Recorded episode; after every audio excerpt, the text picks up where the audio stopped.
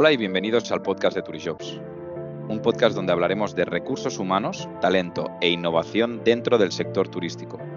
Soy Xavi Izcorbe, CRO de Turijobs, y hoy tenemos como invitada a Cristina Nogales. Cristina es Head of People and Culture en Smart Room Hotels. Bienvenida, Cristina. Hola, ¿qué tal, Xavi? Encantada de estar contigo en este podcast.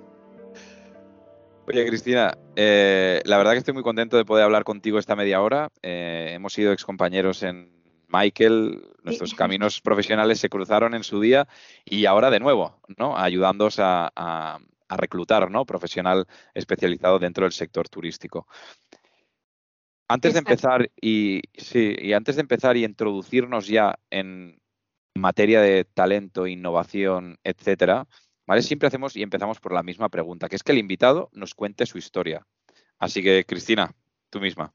Vale, perfecto, pues qué reto.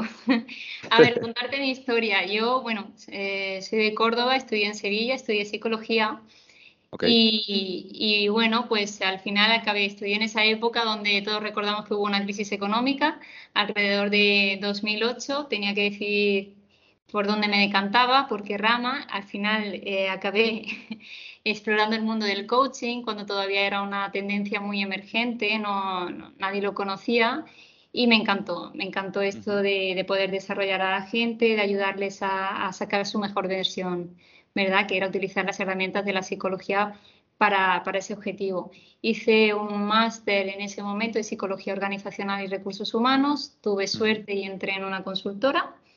Eh, suerte porque allí en aquella época, pues en Sevilla, pues no corría demasiadas oportunidades, ¿verdad? Y de hecho, pues con la crisis económica, eh, después de, hacer muchos, muchas regulaciones de empleo y echar una mano a esta consultora, decidí venirme para aquí, para Barcelona. Eh, tengo parte de mi familia materna, es de aquí de Barcelona y siempre había querido vivir aquí también, porque me encanta esta ciudad. Y bueno, aquí eh, seguí mi carrera profesional, pues eh, mm, construyendo departamentos de recursos humanos en, una empresa de una cadena de cafeterías. Después coincidimos en Michael Page y, allí seguí, salté, digamos, a, industria farmacéutica y gran consumo donde desarrollé pues eh, mi carrera sobre todo en el área de talento. Sí que he tenido suerte porque he podido desarrollar todas las tareas de, de un perfil generalista de recursos humanos, que al final todos los que nos dedicamos a recursos humanos yo creo que queremos verlo todo, todas las partes, y es cuando se entiende de verdad la función. Y, yo he podido hacerlo. En esta última empresa del sector farmacéutico de gran consumo estaba mucho más orientada a talento y, a tareas más internacionales. Y bueno, pues después del COVID, como a todos, pues me, me apetecía ya un cambio, había consolidado una etapa muy, eh, después de cinco años y medio y surgió la oportunidad de unirme a Smart Rooms Company, que era una empresa pues, que prometía muchísimo y que de hecho lo cumple ¿no? a nivel de, de, people, porque ahora el área se llama People and Culture. Más o menos, Qué guay. ser breve, esta es la historia profesional.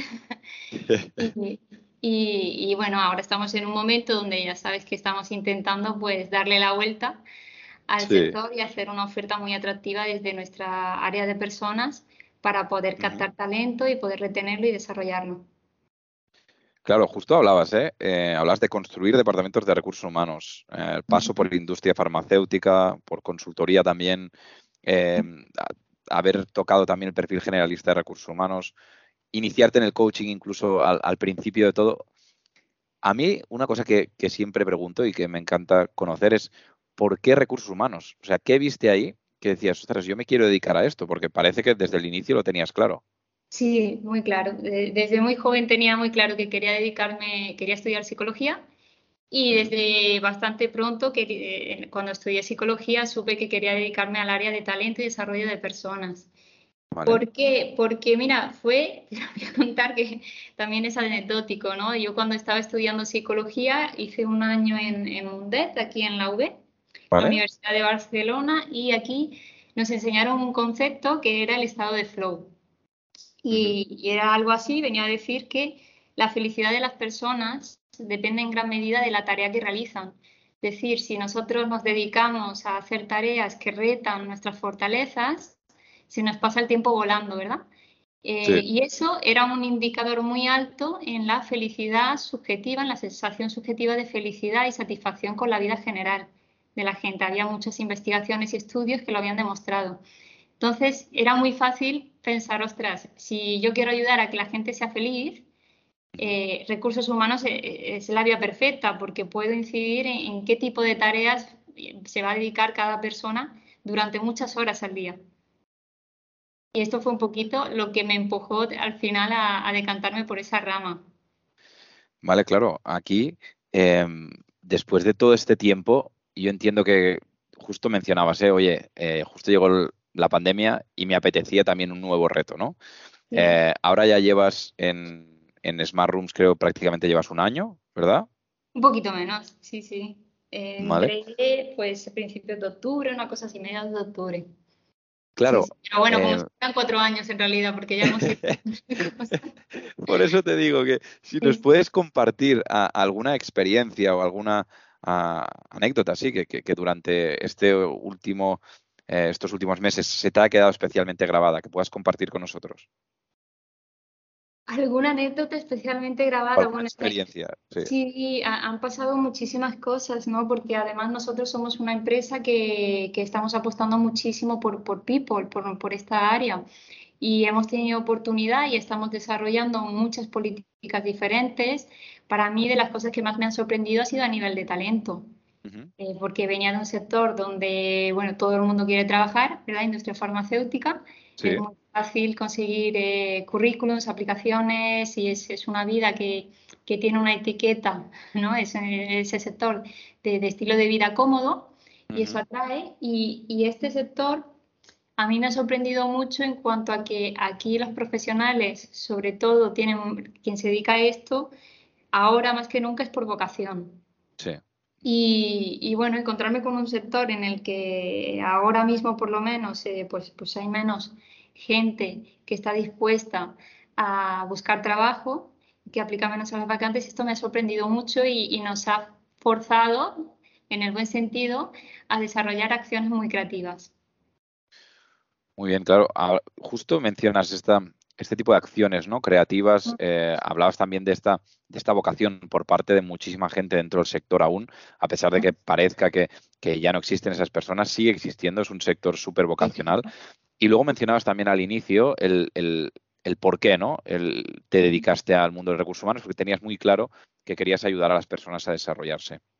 Aquí me surge la siguiente pregunta, que es, desde tu punto de vista, ¿cuál crees que es el mayor papel de un departamento de recursos humanos o de people en una empresa como Smart Rooms? Bueno, en una empresa como Smart Rooms seguro es acompañar a la gente para, conseguir, para seguir creciendo y conseguir nuestra misión, que es hacer felices a, todos nuestros stakeholders, tanto inversores como clientes, eh, como el equipo propio. Eh, en, cualquier empresa en general, yo diría que la misión principal de recursos humanos es transmitir la cultura organizacional. De que realmente esos valores de compañía se cumplan a nivel del equipo humano, a nivel de selección, de desarrollo, de planes de carrera, cada una de las eh, decisiones corporativas que se van tomando alrededor de las personas deberían ser coherentes con lo que eh, supone la misión de la compañía, la visión y los valores. Claro, y aquí mm, me lo has dejado votando prácticamente, que Has hablado de cultura organizacional, algo que, a mí me apasiona y que siempre hablamos en este, en este podcast. Em, ¿Cómo describirías la cultura organizacional de, Smart Rooms? Pues la cultura organizacional de Smart Rooms Company es, una empresa que, que, ya tiene una esencia muy marcada porque te diría que las personas que la han creado desde cero comparten todos ellos los mismos valores, son gente apasionada, son gente que buscan superar expectativas, muy enérgicos, muy honestos, muy, y, de hecho de esa esencia de estas personas ha surgido el resto de la cultura organizacional que ahora estamos intentando trasladar a cada una de las personas que incorporamos y a cada una de las políticas que hacemos. Eh, es, es, una cultura, yo creo que arrolladora, o lo intentamos por lo menos, y siempre intentamos pues sentarnos delante de, la reflexión de cómo podemos transmitirla. Que, realmente no se quede en papel y que realmente no se quede en teoría, sino en acciones, en compromisos.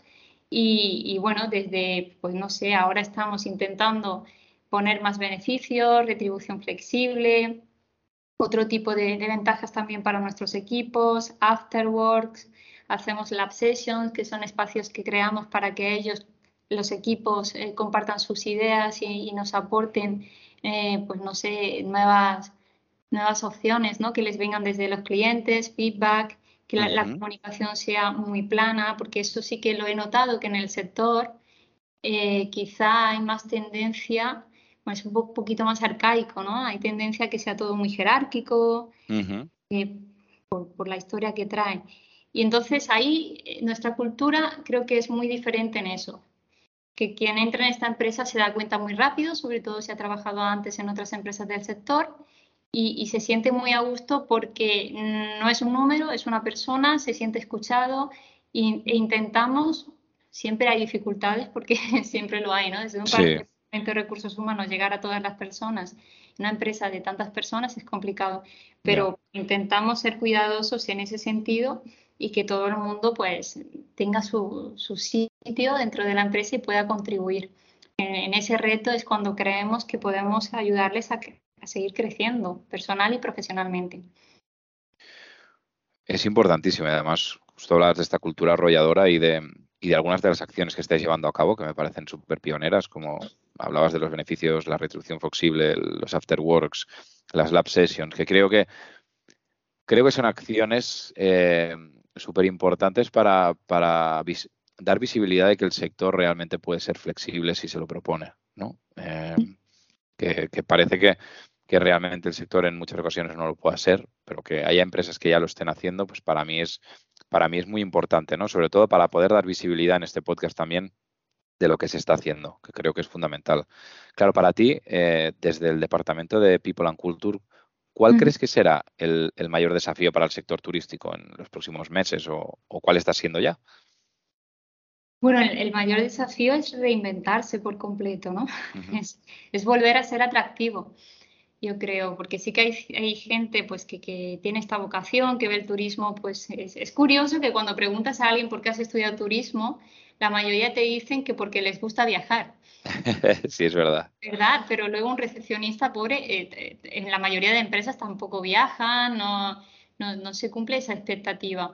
Entonces, yo creo que, que el mayor reto, porque este es un sector que lo mueven las personas, es entender cómo son los equipos, qué quieren, qué, les empuja, qué inquietudes tienen. Y por ejemplo, pues nosotros ahora que, hemos aterrizado en Estados Unidos, estamos en Colombia, estamos en proceso de expansión, uno de nuestros retos es poder crear esa movilidad, planes de movilidad para, para, nuestros equipos y aquellos que tengan la inquietud, pues que pasen estancias en otros países y así también hacemos, eh, trasladamos know-how, ¿no? Movemos, recogemos las buenas prácticas de cada sitio y, podemos compartir mucho y enriquecernos orgánicamente.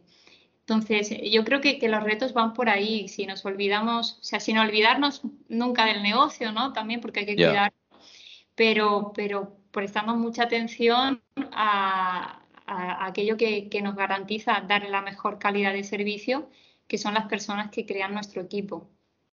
Y, luego también cuidar mucho la selección. A mí me gusta por lo menos cuidar mucho la selección para mantener los valores de la compañía. Claro. Es importante, ¿no? Ahí entráis vosotros también.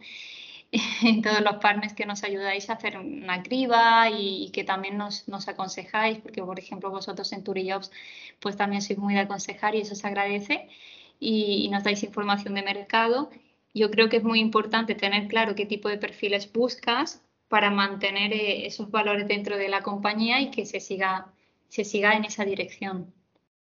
Totalmente de acuerdo. Eh, y además, aquí hay un punto fundamental, ¿no? Que, que ya hemos mencionado durante, durante este episodio y que has mencionado tú también, que es todo este tipo de acciones que podremos, que podríamos hacer dentro del sector y que vosotros ya estáis haciendo Em, para mí sería importante entender desde tu punto de vista qué le dirías a una persona eh, para que viniese a trabajar al sector turístico, para poder atraerla. Bueno, pues para poder, para poder atraer a alguien al sector turístico, pero que venga de otro sector. Puede ser, sí, sí, porque antes solo hablaba de imagino de dar un consejo a algún estudiante de turismo. Pero digo, ostras, eh, vamos a darle una vuelta a esta pregunta, porque pienso que nos tendríamos que plantear cómo podemos hacer para atraer a gente de otros sectores, igual que lo están haciendo de los otros sectores y, se está yendo gente de nuestro sector. ¿Qué podríamos hacer? Sí, sí. A ver, yo a una persona, para que venga a trabajar este sector, eh, probablemente primero le preguntaría ¿no? si, si tiene vocación o si le gusta este sector, porque yo pienso que cada uno tiene que estar allí donde se realice con sus valores. Pero para traerlo a esta compañía, seguro le diría que, que, aquí va, por lo menos vamos a hacer lo posible para hacerle feliz. Y, y tener ya solo esa intención de partida es que es mucho. Eh, ya, ya hay mucho ganado con eso y vemos que hay un ratio de retención muy bueno dentro de la empresa. Para el sector en concreto, pues es un sector muy divertido. Yo que he probado distintos sectores, pues al final es un sector muy divertido porque no deja de ser eh, una industria de, ocio y de, tiempo libre y de explorar y de descubrir. Y mucha gente, estamos en un momento donde realmente se necesita eso a nivel social, porque nos hemos desgastado mucho estando en casa, etcétera, poder formar parte de, esa misión, ¿no? de devolver un poco de aire a la gente y de, crear un servicio de calidad, de acompañarles en una experiencia así para que nos recompongamos un poco todos, pues es muy bonito, es muy agradecido. Yo la verdad es que es un sector que lo encuentro muy, muy atractivo en ese sentido. No podría estar más de acuerdo. Eh, ahora imaginemos, ¿no? Mm. Que esa persona que está escuchando, ese candidato, dice, ostras, me ha convencido. Mm. Cristina me ha convencido. Voy a Turijobs, aplico una oferta de Smart Rooms o, del Urban, o de, ¿sabes? Sí. Y, lo llamas para una entrevista, ¿vale? ¿Qué consejos le darías para prepararse? Para prepararse para la entrevista, mira, te va a sonar a un muy típico tópico, pero que sea el mismo.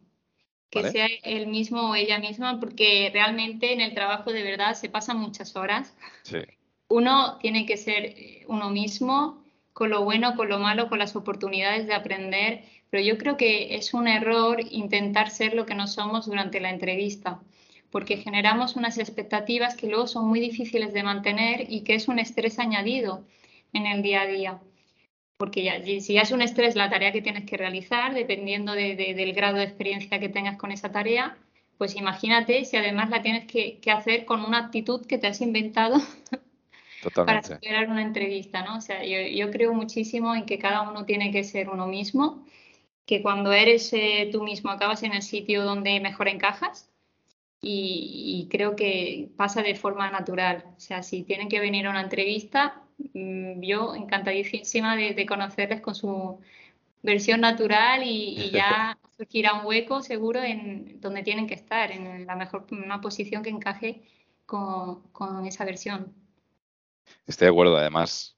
Ya por último, y siempre hago la misma pregunta, que es ¿cómo es el candidato perfecto para ti? Y ya después de 70 podcasts prácticamente eh, se me ha desmontado la pregunta, todo el mundo me respondía lo mismo, que es que no existe.